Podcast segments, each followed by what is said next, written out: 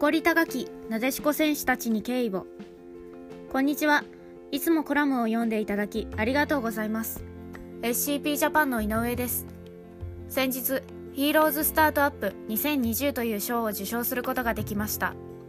これも SCP ジャパンをいつも支えてくださる皆様のおかげです。本当にありがとうございます。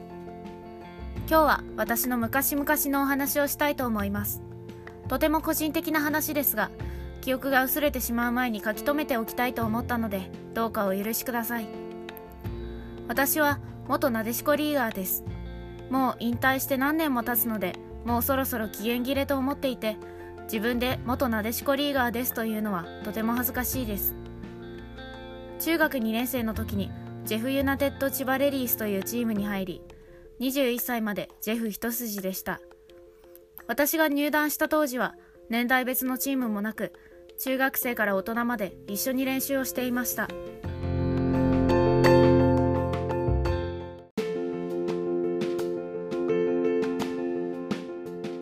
初めて練習に参加をした日のシュート練習での出来事。今でもこういう練習があるのかわからないですが当時ゴールに向かって長蛇の列を作ってシュートするというザ・シュート練習みたいな練習がありました。長蛇の列だったのか私が初めての練習参加で不安すぎて待ってる時間が果てしなく長く感じたのかどちらかは分かりません。とにかく初めての練習参加で何をしてもドキドキしている私。そんな私のお尻をいきなり先輩が触ってきました。中学生男子みたいな遊びをしてキャッキャしている20歳ぐらいのおばさんたち。20歳は決しておばさんではないですが当時14歳の私から見たらおばさんという表現になっています。初めての練習もちろん初対面でいきなりお尻を触られたあの衝撃は今でも忘れません。その当時のジェフにいたのはとにかく変な大人の人たちばかりでした。小指が曲がっていて頻繁に肩を脱臼してしまう GK コーチ時々選手お昼は接骨院で働いているみんなのお母さん。元マラソン選手でいつも吐きそうになりながら死ぬほどチームのために走って昼間はキャリアウーマンをしていた先輩。お弁当屋さんで働いていたチームのおしゃれ番長お尻を触ってくる先輩。優しくて天然半分計算らしいな看護師の先輩。多分アパレル系の仕事をしていていつもティーバッグを履いていた先輩。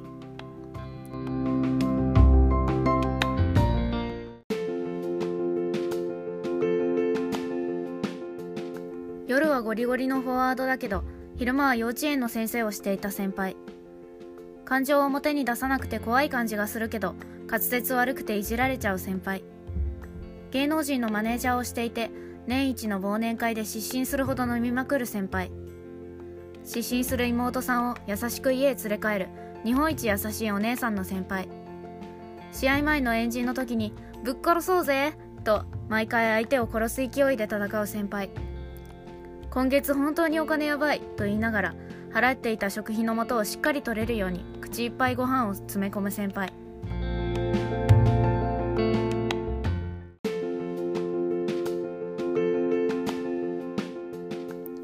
中学生の頃の私はそれなりに悩みもあって前のチームで居場所がなくてジェフというチームに入りました。でも私のそんな10年ちょい生きてきたくらいの悩みなんてちっぽけだと感じさせるくらいのぶっ飛んだ先輩たちがでっかい心で私を受け入れてくれました。普通にフルタイムで働いて20時から22時まで練習してまた働いて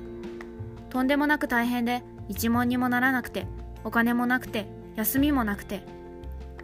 そんな日々なのに輝いていて楽しそうで本気でサッカーに取り組む先輩たちがいることを私は勝手に誇りに思っていました。毎年チームから選手が去る時にはみんなで大泣きしてそんなのトップレベルの世界では当たり前なのにバカみたいに一喜一憂していました。みんな大人のくせにまるで子供みたいに一緒に笑って泣いて怒ってくれた先輩たちが大好きでした。きっと今よりももっと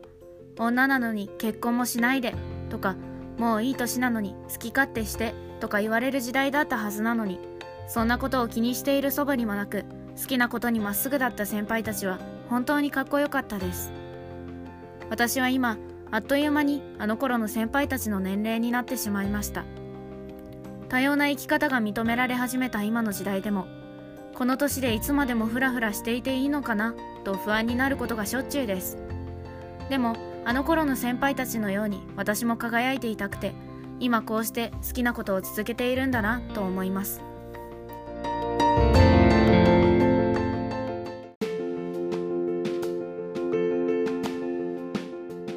これから WE リーガーの皆さんはたくさんの女の子たちに夢を与えると思います。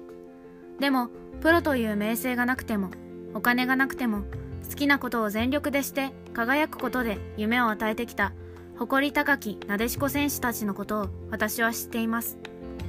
私たちは誰もが誰かの道しるべになれるということです。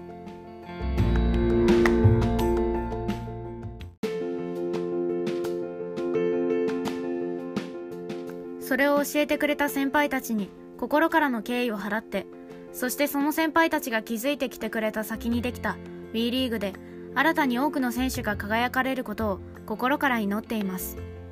私も誰かの道しるべになれるようにこれからも頑張ります私にたくさんの優しさと情熱とかっこよさを分けてくださった先輩方本当にありがとうございました。